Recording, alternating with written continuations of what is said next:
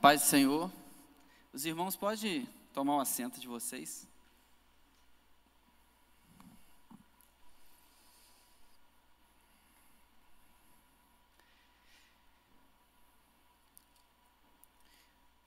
Convidar a gente a abrir as nossas Bíblias. O Evangelho de João, o capítulo 10. A gente refletiu um pouco em cima desse texto.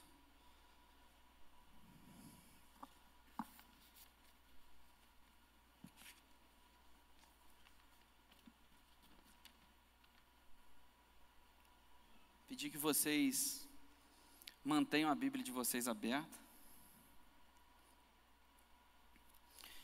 Querido Deus, queremos te agradecer, Senhor, mais uma vez por essa oportunidade de estarmos aqui na tua casa. Agradecer por esse momento, Senhor, de louvor que tivemos. E agora queremos te pedir a tua graça, Senhor, que o Senhor fale aos nossos corações, através da tua palavra, que o Senhor traga uma reflexão para as nossas vidas nesta manhã, Senhor. Te agradecemos e ficamos na tua presença muito obrigado por tudo, meu Deus. Em nome de Jesus. Amém, Senhor.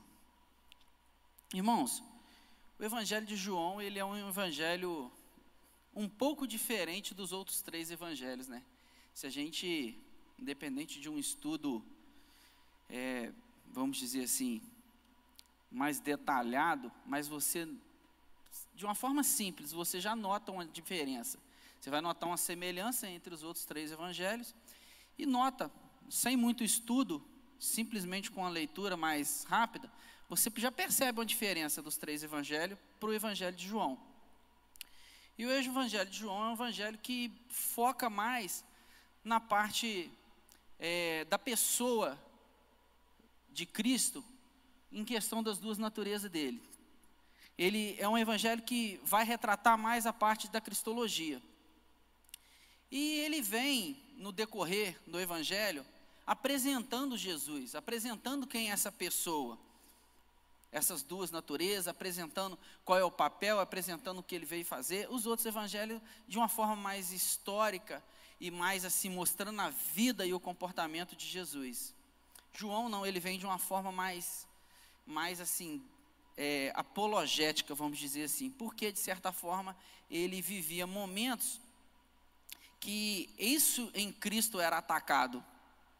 Então, o evangelho escrito dele acaba sendo um resultado desse momento que estava sendo atacado e ele falou: "Não, vou escrever inspirado pelo autor que é o nosso Deus essas questões". E a gente vem no decorrer do evangelho apresentando, e a gente chega nesse capítulo 10, e ele apresenta Jesus como a porta e o bom pastor. É um, é um texto um pouquinho longo, mas é importante a gente ler ele do verso 1 ao verso 22. E eu queria que vocês ficassem com a Bíblia aberta, porque a gente vai refletir o texto. Esse, a gente está estudando essa revista, foi uma revista muito boa que a gente estudou aqui já na igreja. A gente está usando ela esse mês para essa série de mensagens.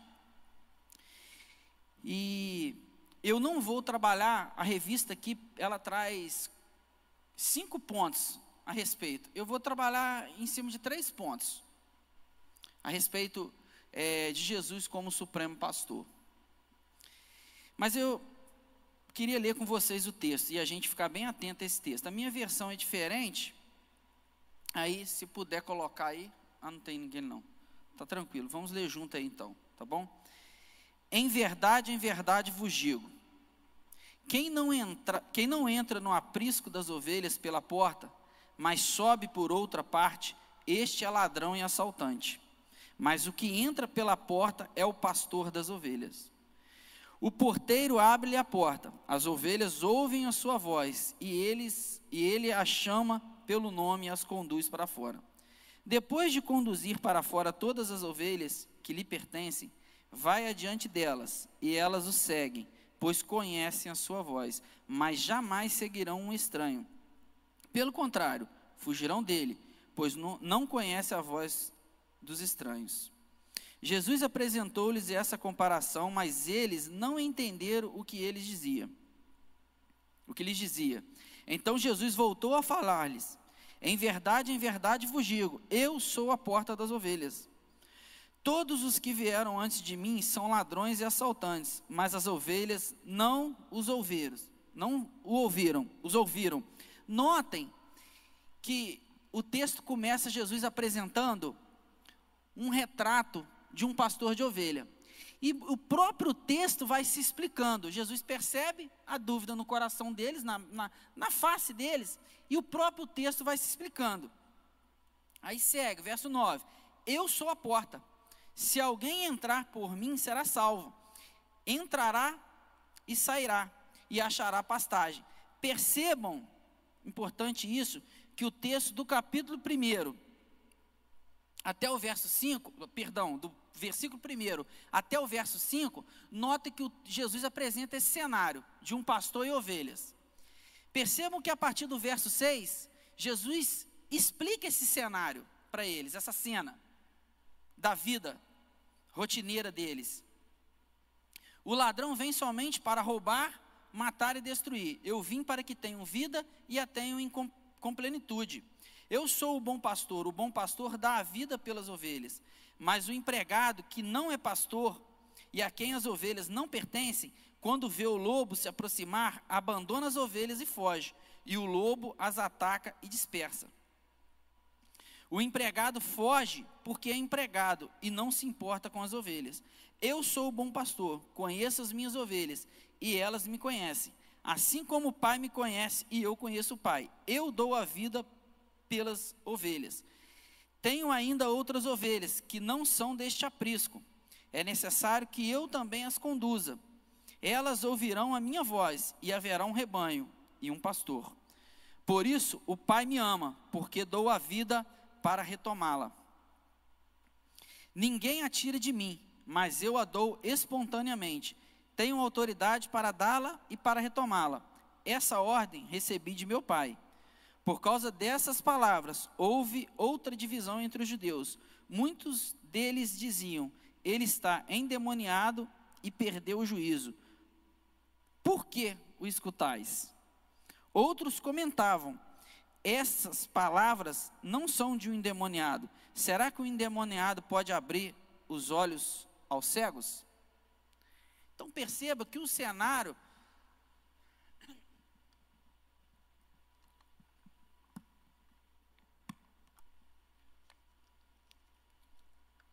Percebam que a cena aqui é uma cena do dia a dia.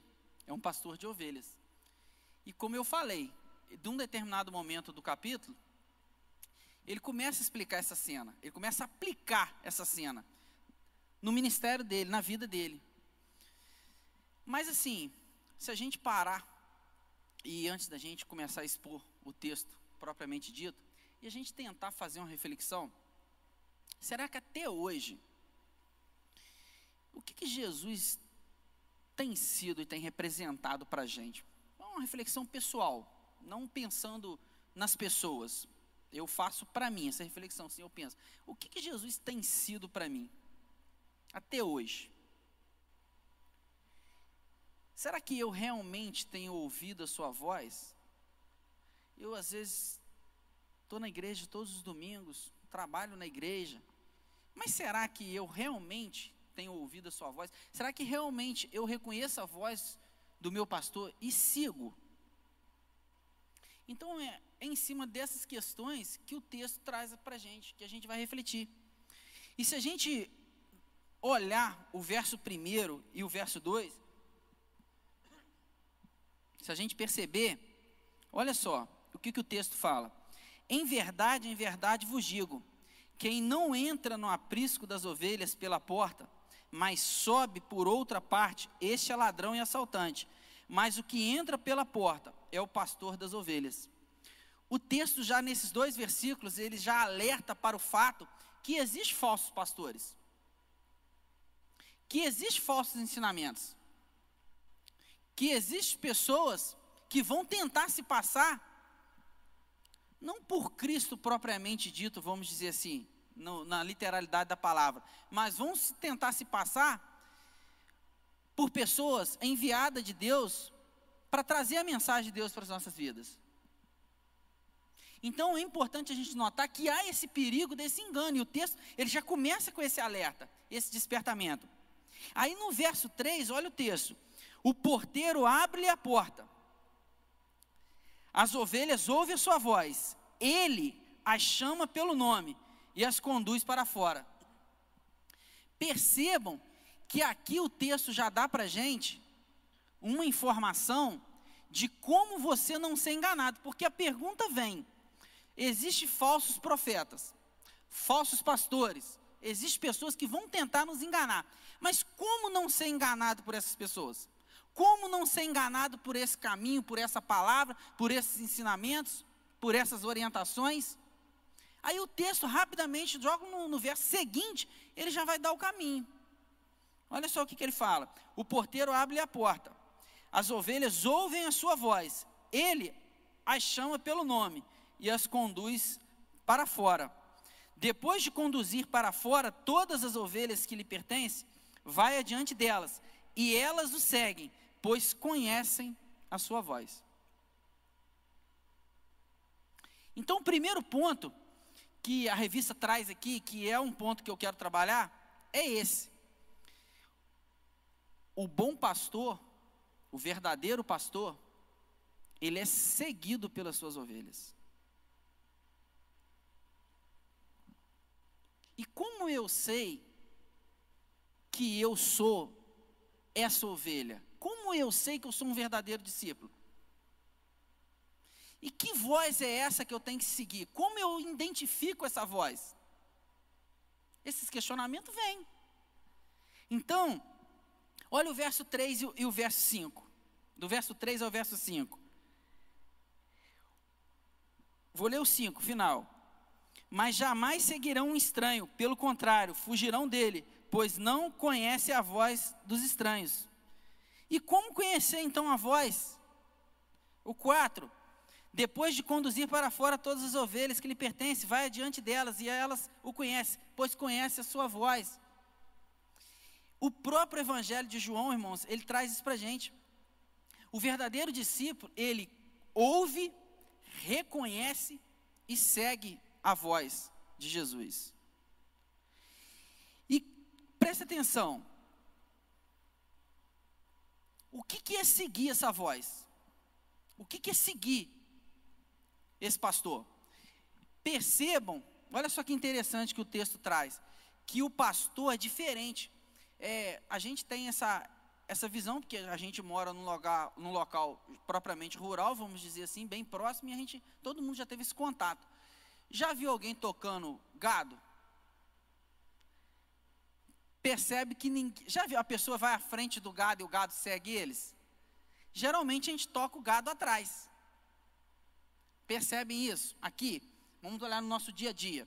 Geralmente a, pessoa vai atrás tocando o gado. Percebam que com as ovelhas é diferente. O pastor, ele saía ele abria a porta, as ovelhas saíam, esse aprisco era feito de pedra, era uma determinada altura, que não desce para as ovelhas pularem, que também trazia certa segurança em relação a outros animais que atacavam as ovelhas, e alguns ladrões também que roubavam, furtavam as ovelhas. Então era uma certa segurança. Essa porta era aberta, o pastor saía e essas ovelhas seguiam ele. Não, ele não ia atrás tocando elas. O texto relata isso. E era assim que conduzia as ovelhas. Então, o verdadeiro discípulo de Cristo, ele vive de modo digno da sua vocação. O apóstolo Paulo vai falar isso em Efésios capítulo 4, no verso 1. Olha só o que o apóstolo Paulo fala lá em Efésios 4, no 1 e 2. Vou abrir aqui para vocês. Ó, está aqui, já abri. Olha só o que ele fala. Portanto, eu, prisioneiro no Senhor, peço-vos que andeis de modo digno para com o chamado que recebestes, com toda humildade, mansidão, com paciência, suportando-vos uns aos outros com amor. Aí o próprio texto de João vai mostrar que vocação é essa. De que forma eu sigo a Cristo. Olha o que, que João diz no verso no capítulo 13, no verso 34 e 35 capítulo 13, 34 e 35. Eu vos dou um mandamento. que vos ameis uns aos outros, assim como eu vos amei, que também vós ameis, que também vos ameis uns aos outros. Nisso todos saberão que são, que sois meus discípulos, se vos amardes uns aos outros. Presta atenção, ler de novo. Eu vos dou um novo mandamento, que vos ameis uns aos outros, assim como eu vos amei, que também vos ameis uns aos outros. Nisso todos saberão que sois meus discípulos. Se fizer o quê? Se vos amardes uns aos outros. Então a maior marca de um discípulo e de quem segue a voz de Cristo é o amor. Aí o próprio João mais adiante ele segue no verso no capítulo 15, o verso 10 e 12. Olha o que, que ele fala: Se obedecer, se obedecerdes os meus mandamentos, permanecereis no meu amor. Presta atenção para a gente não tomar um cuidado aqui, para a gente tomar um cuidado aqui. Se obedecerdes os meus mandamentos, permanecereis no meu amor. Não que o amor de Deus está condicionado a nós, a minha obediência. Não é isso que o texto está dizendo. Está dizendo o seguinte: que se você permanecer nos mandamentos de Deus, a consequência disso é você amar o seu próximo. Porque a gente serve a Deus, o pastor fala que Deus ama através de nossas vidas. Então, a consequência de um verdadeiro discípulo que segue a voz do seu pastor, que segue a voz de Cristo, é que dê bons frutos, é que viva de modo digno da sua vocação. Aí, olha só, o próprio texto da Bíblia é muito perfeita, cara. Eu vi uma vez uma explicação do Paul um, todo, acho que todo, bastante gente conhece. Ele fala o seguinte: vem lendo a Bíblia desde o início, uma leitura como se estivesse lendo um livro. Toda pergunta e dúvida que surgir, você anota. Não procura resposta, só anota. Vai anotando, faz isso num caderno. E vai lendo, e vai lendo. Depois que você terminar, você volta relendo. Você vai perceber que você vai encontrar aquela resposta que está anotada naquele caderno. Algumas não. Você volta relendo. No final de um tempo, todos os questionamentos e respostas que você anotou, você vai ter resposta. Claro, irmãos, tem coisas que a gente sabe que é mistério. Estou dizendo assim, perguntas do próprio texto. E olha só, ele disse isso aqui no verso 10: Se obedecerdes os meus mandamentos, permanecereis no meu amor. Agora o verso 12: O meu mandamento é este: Amai-vos uns aos outros, assim como eu vos amei. Então fica claro, irmãos, fica muito claro para a gente, que o verdadeiro pastor ele é seguido por suas ovelhas. E o verdadeiro discípulo, a maior marca de um discípulo é o amor ao próximo. Irmãos, não tem como, preste atenção agora, uma reflexão para a gente. Não tem como eu vir à igreja, isso é, uma, é, uma, é um questionamento que sempre sonda o meu coração e aflige o meu, aflige o meu coração. Tem pessoas que vêm à igreja que gostam de ouvir, as, até gostam de ouvir a palavra, mas a vida dele, a partir do momento que acabou o culto no domingo, ela não, não muda, não tem transformação. Por que disso? As pessoas querem viver uma vida muitas vezes, sabe? Eu essa semana eu estava conversando com uma pessoa, falei isso com a pessoa. A gente a gente não pode, a gente tem que tomar cuidado com os dois extremos, com a polarização. Eu não posso ir por um lado de legalismo e um rótulo e uma aparência que vai demonstrar uma santidade, mas interiormente eu não dou esse fruto do amor. Mas ao mesmo tempo eu sou livre em Cristo Jesus, mas essa liberdade eu não posso ir para o outro extremo. Eu sou livre em Cristo, sim, mas livre entre aspas, irmãos. Sabe por quê? Você foi comprado. Apocalipse fala isso. Você deixou de ser escravo do pecado, do diabo. Mas você pertence a ter um Senhor, e o seu Senhor é Cristo. E nós temos o dever e a consequência de, de um cristão é viver de modo digno. Não tem como eu vir à igreja eu dizer, disser que eu sou um cristão, que eu amo a Deus, que eu amo o meu próximo, mas a minha vida não traz esse resultado. Então a minha liberdade tem um parâmetro. Qual que é o meu parâmetro? A Bíblia.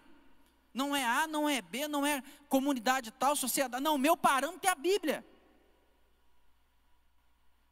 Esse é o meu parâmetro. É igual o pastor sempre fala aqui, a questão política, ah, o político tal. Não, qual que é o político tal? Eu não tenho político tal, eu tenho a Bíblia. Eu vou procurar a pensar como um. Eu, eu sou um cidadão, eu tenho minhas responsabilidades civis. Eu vou pensar em cima da Bíblia. Eu tenho que lutar pelo parâmetro da Bíblia. Então, não tem como, irmãos, a pessoa vir e continuar. Então, por que que acontece, Tiago? Porque ela não ouve a voz de Cristo. O que, que é a voz de Cristo? A palavra de Deus está sendo pregada. O pastor fala isso aqui todos os domingos, irmãos. E diante, e nesse momento de, de pandemia, como isso foi uma verdade? Eu sempre me perguntei, eu já falei isso daqui. Qual é o segredo de muitas vezes tem pessoas, os nossos pastores aqui, quase todo domingo está pregando. Como consegue? Isso, sabe? Como consegue? Às vezes a gente tem um domingo para pregar, você fica duas, três semanas estudando e lendo, procurando. Como que todo domingo consegue ter uma palavra? Irmãos, o segredo é o seu tempo a sós com Deus todos os dias, porque todos os dias que você sentar e abrir esse livro, Deus vai falar com você, Deus tem uma resposta, Deus tem uma palavra, Deus tem uma exortação, Deus tem um conselho, Deus tem uma promessa, todos os dias, porque aquilo é a palavra de Deus. Essa é a voz que você tem que seguir. Mas se eu não leio a Bíblia, irmãos, olha para cá e presta atenção. Você que está em casa, se eu não leio a Bíblia, se eu não tenho esse tempo a sós com Deus, como eu vou conhecer a voz do meu pastor? Não tem como, não tem outro segredo. Aí eu sigo falsos mestres. Fica fácil ser enganado, irmãos. E eu vou contar um testemunho pessoal meu desse final de ano. Eu passei numa prova na polícia, aí iniciou a pandemia, eles ficaram meio em stand-by com esse curso. Eu falei assim: ah, eu vou começar uma pós-graduação, que eu queria fazer. Aí eu falei, ah, vou começar enquanto não começa e tal. Aí comecei a pós, fui fazendo, tudo tranquilo. Quando chegou de outubro para lá, o curso veio com tudo para acabar, e após, ó, couro. Chegou em dezembro, eu já não aguentava mais ler. O que, que eu fiz? Falei, rapaz, início de janeiro, dia 9 de janeiro era a minha última prova do curso. Eu não boto a mão, não quero ler mais nada, eu quero ficar umas duas semanas sem ler. Ai, irmãos, que burrice que eu fiz. Como isso foi ruim para mim. Sabe o que, que me salvou? O meu compromisso de ter que pregar aqui. Eu já tinha, que eu, eu tenho mais de um ano que eu estou estudando o livro de Romanos. Eu já tinha a mensagem do que talvez eu pregaria hoje à noite, que não sou eu mais, é o próprio pastor. E eu voltei para reestudar a mensagem e trabalhar mais em cima da mensagem, e ler algumas coisas relativas àquilo ali, para não ficar só. Enfim, como Deus falou comigo ali. A gente não pode viver um dia sequer longe desse estudo, desse tempo a sós. Isso não é cansaço, irmãos. Então tá vendo como que até o servir na igreja, eu falo isso, eu conversei também com uma outra pessoa essa semana sobre isso. Às vezes você tem o compromisso de estar aqui, de dar aula na escola dominical, isso é bênção para a sua vida, você não tem noção. Porque às vezes é aquilo ali que vai fazer você buscar a palavra de Deus. E aí a transformação vem, e aí você é cheio. Porque se não tem, você acaba relaxando. Irmão, é a carne, relaxa. Agora, se você tem um compromisso, você que tem caráter, você que tem responsabilidade, você vai estudar. E aí, irmãos, é impossível não estudar esse livro e não se encher, que é Deus falando. É um rio que corre do trono de Deus. É esse rio, está aqui, ó. Não é mágico, não, irmão. Uma varinha assim e sai uma água. Não, irmãos, está aqui, ó. O rio é isso aqui, ó, a palavra de Deus.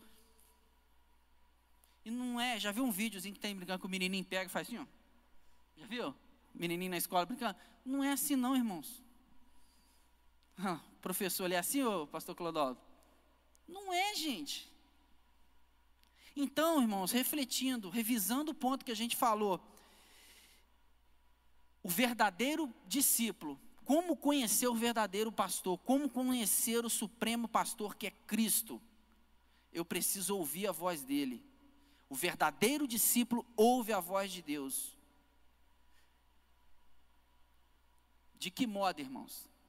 O texto, o próprio texto de João fala: Sabereis que sois meus discípulos, se vos amar, amardes uns aos outros, assim como eu vos amei. Esse assim, irmão, é complicado, né?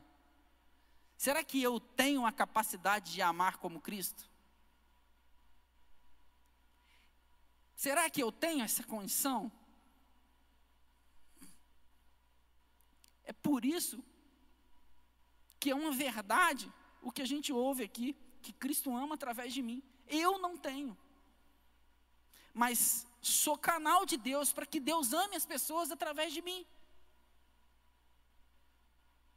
Está entendendo como as coisas é, é, é muito harmônicas e se completam? Eu não tenho a condição de amar como Cristo amou, mas Jesus não me mandou um mandamento utópico. Não, Ele ama através de mim, da minha vida. E não tem como, irmãos, eu conhecer esse mandamento, não tem como eu amar, colocar em prática esse amor ao meu próximo, se eu não conheço a voz de Deus, porque eu não vou entender que mandamento eu não vou ouvir, e só tem um meio de conhecer a voz de Deus, é a palavra de Deus. Se eu não estudo a palavra de Deus, eu não sei o que é de Deus e eu não sei o que não é. Irmãos, o segredo da nossa vida cristão, cristã eu tenho aprendido duas coisas nesses últimos dias. Eu ainda nem compartilhei isso ainda. Deixa eu pegar aqui. Eu tenho aprendido duas coisas. A igreja é uma instituição. Muitos falam que a igreja é uma instituição falida. Eu não creio nisso, irmãos, eu não penso nisso. Eu entendo que a igreja é uma instituição fundada por Deus, importante para o ser humano. Eu, eu, eu tenho refletido esses últimos dias. Será que o ser humano teria condição de viver sem essa instituição, de buscar a Deus sem essa instituição? Será que todos conseguem? Será que não é uma ferramenta fundada por Deus, criada por Deus, tão importante para ajudar as pessoas a buscar esse Deus? É, irmãos. A igreja é importante, a instituição é importante. Só que existe falha, sim, não a igreja invisível, a noiva de Cristo. Essa é imaculada. Mas a igreja e a instituição, existe falha, sim, mas mesmo assim, é uma ferramenta importantíssima na nossa comunidade, na nossa vida. Mas ela por si só, é isso que as pessoas não entendem, é isso que o pastor falou outro dia aqui. Vir à igreja todos os dias não resolve o problema. O problema é que as pessoas não entendem que, e eles acham que só vir à igreja todo domingo de manhã, no culto de oração, domingo à noite, pá, pá, pá, pá, isso vai fazer a sua vida mudar. Isso vai ser suficiente. Não é, irmãos. A igreja é uma ferramenta que te ajuda a caminhar, que te orienta. Mas o que transforma mesmo o seu coração lá dentro e faz você não querer errar é a palavra de Deus. Por isso que o seu tempo a sós, todos os dias com Deus, a sua reflexão, o seu momento, tem que ser prioridade na sua vida, isso não pode faltar. Apesar da igreja ser importantíssima te ajudar, mas ela por si só não é suficiente, não vai resolver o problema. Por isso que tem pessoas que vêm todo domingo na igreja, lá fora a vida é a mesma. Por quê? Porque a igreja, ela é uma instituição fundada por Deus para te abraçar para que você viva em comunidade. Mas o que transforma é a palavra de Deus. Está claro isso? Deu para entender? Como que é importante a igreja, mas como que ela por si só não resolve o problema? Que você precisa buscar a palavra de Deus? E é nas horas do embate, irmãos, da dificuldade, que esses momentos vai te ajudar. Eu passei agora esses últimos dias momentos difíceis, todos nós passamos. Mas, cara, passei assim, bem tranquilo, fiquei muito triste, mas muito triste mesmo, confesso para vocês. Mas falo diante de Deus para vocês, não teve um momento sequer que a minha mente, isso foi tão bom, e eu fiquei tão alegre do meu coração, no meu fundo do meu coração com isso, não teve um momento sequer que eu levei meu pensamento a Deus para sequer perguntar alguma coisa.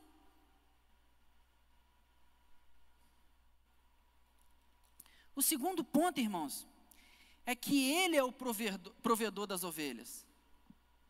Olha o verso 9: Eu sou a porta. Se alguém entrar por mim, será salvo. Entrará e sairá e achará pastagem. Irmãos, Jesus, Ele é o próprio guia, a porta, o caminho, e Ele é o próprio Salvador.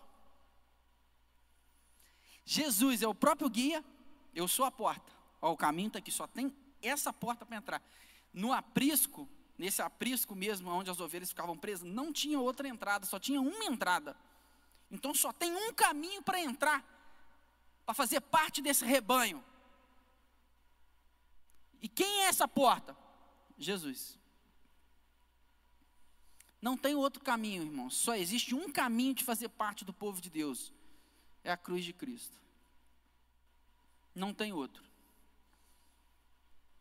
O mundo pensa que tem. Muitas pessoas se iludem que tem, mas não tem.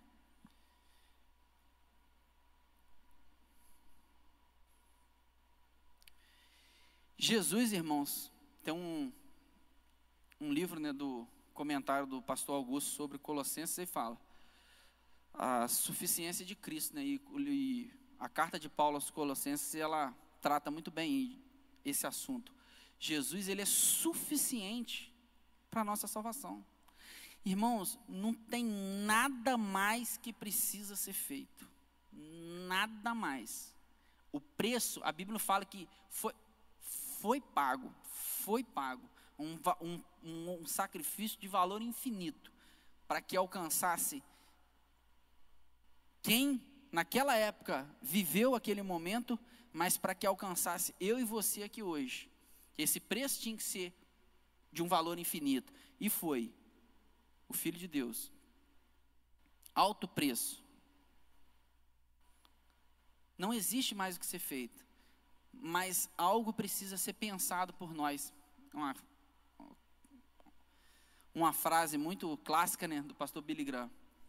O preço da salvação foi pago, mas o discipulado para seguir a Cristo e eu me tornar mais semelhante a Ele a cada dia, eu me aproximar a cada dia mais, isso, irmãos, custa tudo que a gente tem. Tudo. Custa tudo. Em que sentido? Tudo mesmo. O primeiro que custa é o meu eu. É a minha vontade. É o primeiro que custa. É o meu eu e a minha vontade. Então, irmãos, Jesus, Ele é essa porta, Ele é esse caminho, não tem outro caminho, não adianta, irmãos, eu não tem como, não adianta eu tentar. Às vezes a gente tenta, mas não tem outro caminho. E Ele é o próprio Salvador. Ele foi o nosso substituto. Ele que, por meio dele, através dele, a gente pôde ser resgatado. A gente conhece, creio que a grande maioria, ou todo mundo aqui conhece, é, lá atrás no Antigo Testamento, né, tinha a figura do bode, que ele colocava a mão sobre a cabeça dele, lia os pecados do povo, era como se o pecado do povo fosse transferido para aquele bode, e tinha um cordeiro que substituía a pessoa, sacrificava o cordeiro no lugar da pessoa. Então, Jesus foi isso, ele foi nosso substituto e ele foi o cordeiro. Todos os nossos pecados, todas as mazelas da humanidade dos que ainda viriam do seu povo, foi imposto sobre ele. Tudo. Ele recebeu essa carga. E ele foi esse cordeiro sacrificado. Então, irmãos, ele é suficiente, está pago, está pago. A teologia vai falar que Jesus ele não era apenas um homem real, real, de carne e osso, que sofria, tinha dor de cabeça. Não, ela não vai falar isso ela, ela fala que ele era um homem, ele era, mas não apenas isso. Ele era um homem ideal. Por que ideal? Porque só ele, irmão, só ele podia cumprir o pacto das obras. Lá atrás no Éden foi feito um pacto com o homem. Ó, me obedece, não coma dessa, dessa fruta. Se você não comer, vai tem isso tudo aqui para você. Se você comer, tem a morte. Isso é pacto das obras, uma relação de que você tem que fazer algo para alcançar algo, ou não fazer para alcançar. O homem não conseguiu cumprir, ele quebrou esse pacto.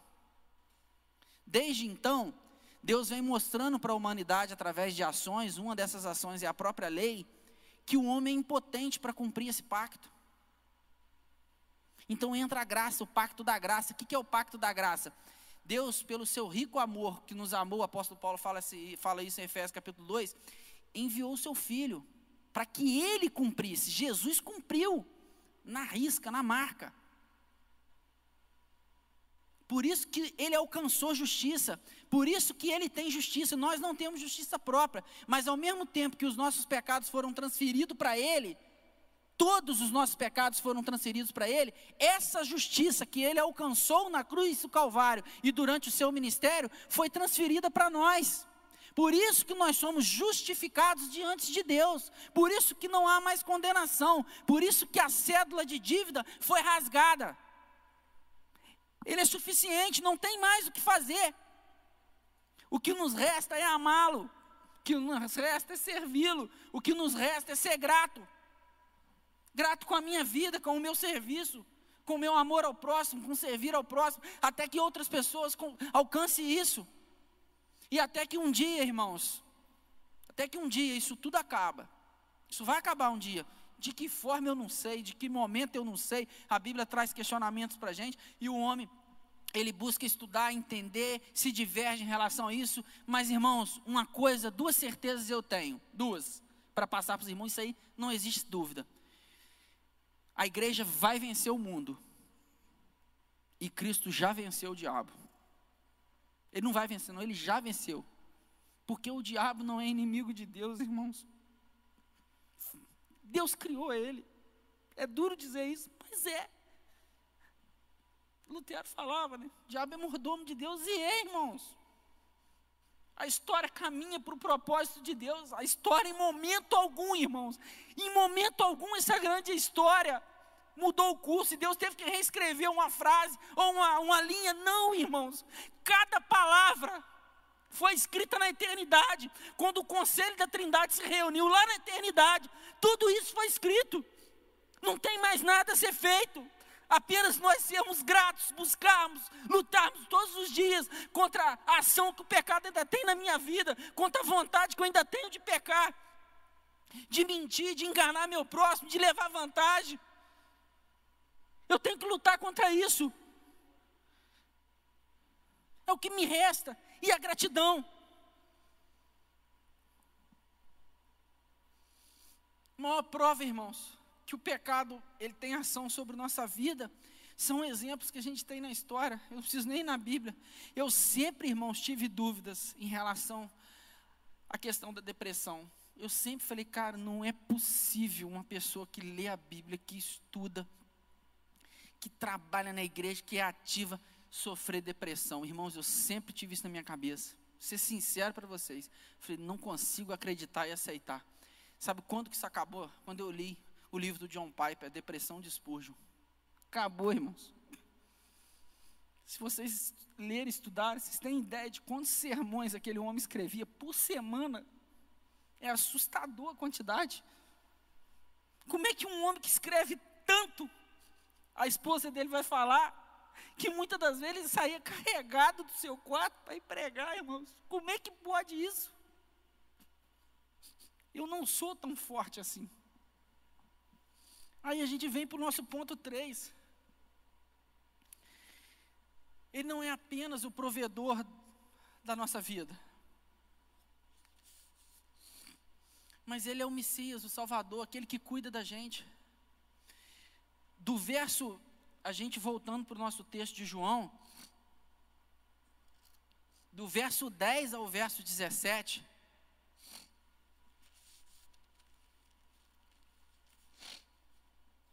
Do verso 10 ao verso 17, a gente vai notar no texto que o texto passa a descrever de que forma esse pastor, como que esse pastor cuida, como que esse pastor se preocupa e ao ponto que ele vai pelas suas ovelhas. Olha o que, que a palavra de Deus fala. O ladrão somente vem para roubar, matar e destruir. Eu vim para que tenham vida e a tenham em plenitude. Eu sou o bom pastor, o bom pastor dá a vida pelas ovelhas. Mas o empregado que não é pastor e a quem as ovelhas não pertencem, quando vê o lobo se aproximar, abandona as ovelhas e foge. E o lobo, e o lobo as ataca e dispersa. O empregado foge porque é empregado e não se importa com as ovelhas. Eu sou o bom pastor, conheço as minhas ovelhas e elas me conhecem, assim como o Pai me conhece e eu conheço o Pai e dou a vida pelas ovelhas. Tenho ainda outras ovelhas que não são desse aprisco. É necessário que eu também as conduza. Elas ouvirão a minha voz e haverá um rebanho e haverá um pastor. Por isso, o Pai me ama, porque dou a vida para retomá-la. Percebe, irmãos, como é que essa terceira parte do texto é o cuidado do Messias em salvar cada ovelha que lhe pertence. Então, irmãos, é, Cristo não só foi na cruz, pagou um preço lá atrás, para que você hoje tivesse acesso à graça de Deus, mas tenha uma certeza, Ele cuida de você hoje, para que você não saia desse caminho, para que você não se perca. O texto de João aqui é um texto clássico em relação a cuidado e a luta de Jesus para te manter debaixo do seu cuidado, para te manter dentro desse apreço. Olha, nota esse texto. Então, irmãos, quem te sustenta na presença de Deus é o próprio Deus. Se não for Deus, eu não tenho condição de permanecer na presença dEle. Quem me sustenta diante de Deus e me coloca todos os dias debaixo dessa graça é o próprio Deus. É o próprio Deus. Ele cuida da minha vida, meus irmãos, em todos os sentidos. Por mais que pareça, Tiago, mas é tanta gente que pertence a Deus, que faz parte desse povo e que Cristo ama através dele, mas que passa tanta dificuldade. Irmãos, riquezas e bênçãos estão reservadas e prometidas para a gente, mas não são materiais propriamente dita. Pode ser que você venha a ser uma pessoa próspera, pode ser, prosperidade é bíblico, mas as maiores riquezas e bênçãos é a eternidade. Irmãos, se você me perguntar assim, o que, que você entende, Tiago, da maior bênção e a maior graça da eternidade? De morar no céu, vamos pensar assim. Será que é ruas de ouro, mar de cristal, como a Bíblia fala? Será que é a riqueza, a beleza, o quanto é bom morar lá em cima, não sentir mais nada, não ter nenhuma mazela do pecado mais? Será que é isso? Irmãos, eu entendo que a maior riqueza, a maior bênção que tem reservado no céu para a gente, ela já tem um reflexo, uma cena dela em Apocalipse. Sabe qual é? É estar diante da presença de Deus, adorando Ele dia e noite, como aqueles 24 anciãos, na visão do trono. Para mim é algo que vai ser tão satisfatório para minha alma, para o meu ser. Para mim, essa é a maior riqueza do céu. Essa glória de estar ali aos pecar, eu vou ver Ele, irmãos. E saiba de uma coisa: a teologia defende e diz da união das duas naturezas, elas não se desfizeram mais. Cristo recebeu aquele, o Filho recebe, se uniu ao corpo do homem Jesus. A natureza do, da segunda pessoa da Trindade se uniu a uma natureza humana ele foi assunto ao céu num corpo glorificado, mas está lá desse jeito. Eu vou chegar lá e vou ver, irmãos, pensa, irmãos, pensa no eterno, no Criador, no Senhor do universo, do cosmos. Eu poder chegar, apertar a mão dele e falar: Senhor, eu te amo. E eu ficar dia e noite ali, irmãos, contemplando essa glória, essa graça, que eu não tenho como dimensionar ainda, mas me faz comover meu coração, de tanto que eu anseio por isso. É isso que o céu tem, é essa riqueza que eu tenho que esperar. O que tiver aqui, amém. Se não tiver, vamos lutar, vamos tocar em frente, fazer o que puder para viver bem. Mas se não der, irmãos, espera no céu, lá vai ter graça, lá vai ter riqueza, é a presença de Deus.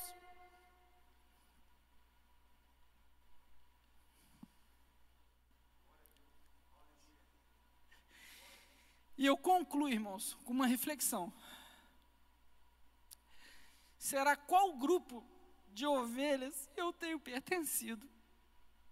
Será, irmãos, que eu tenho feito parte dessas ovelhas que estão dentro do aprisco?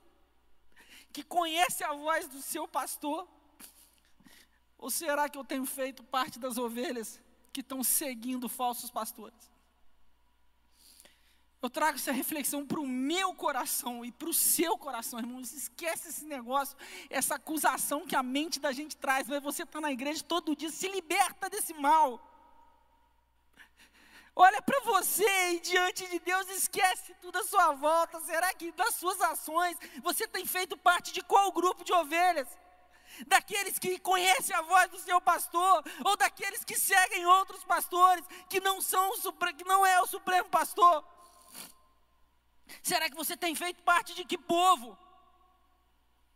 Será que a minha ação, Tiago, eu pertenço a Deus sim, mas será que aquela ação ontem lá no seu trabalho, será que aquela atitude grosseira com a sua esposa, será que isso daí é, é, é uma atitude de quem pertence às ovelhas do Supremo Pastor?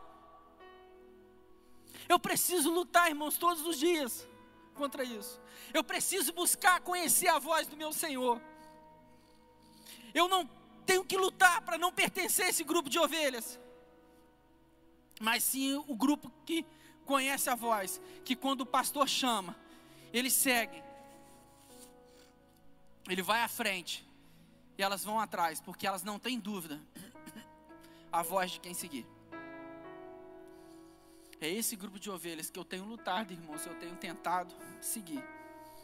É esse grupo de ovelhas que eu quero pertencer, irmãos e que a graça de Deus e o amor infinito do nosso eterno Criador me ajude, nos ajude a permanecer nesse grupo, debaixo desse cuidado. Que Deus nos abençoe nessa manhã. Muito obrigado pela oportunidade.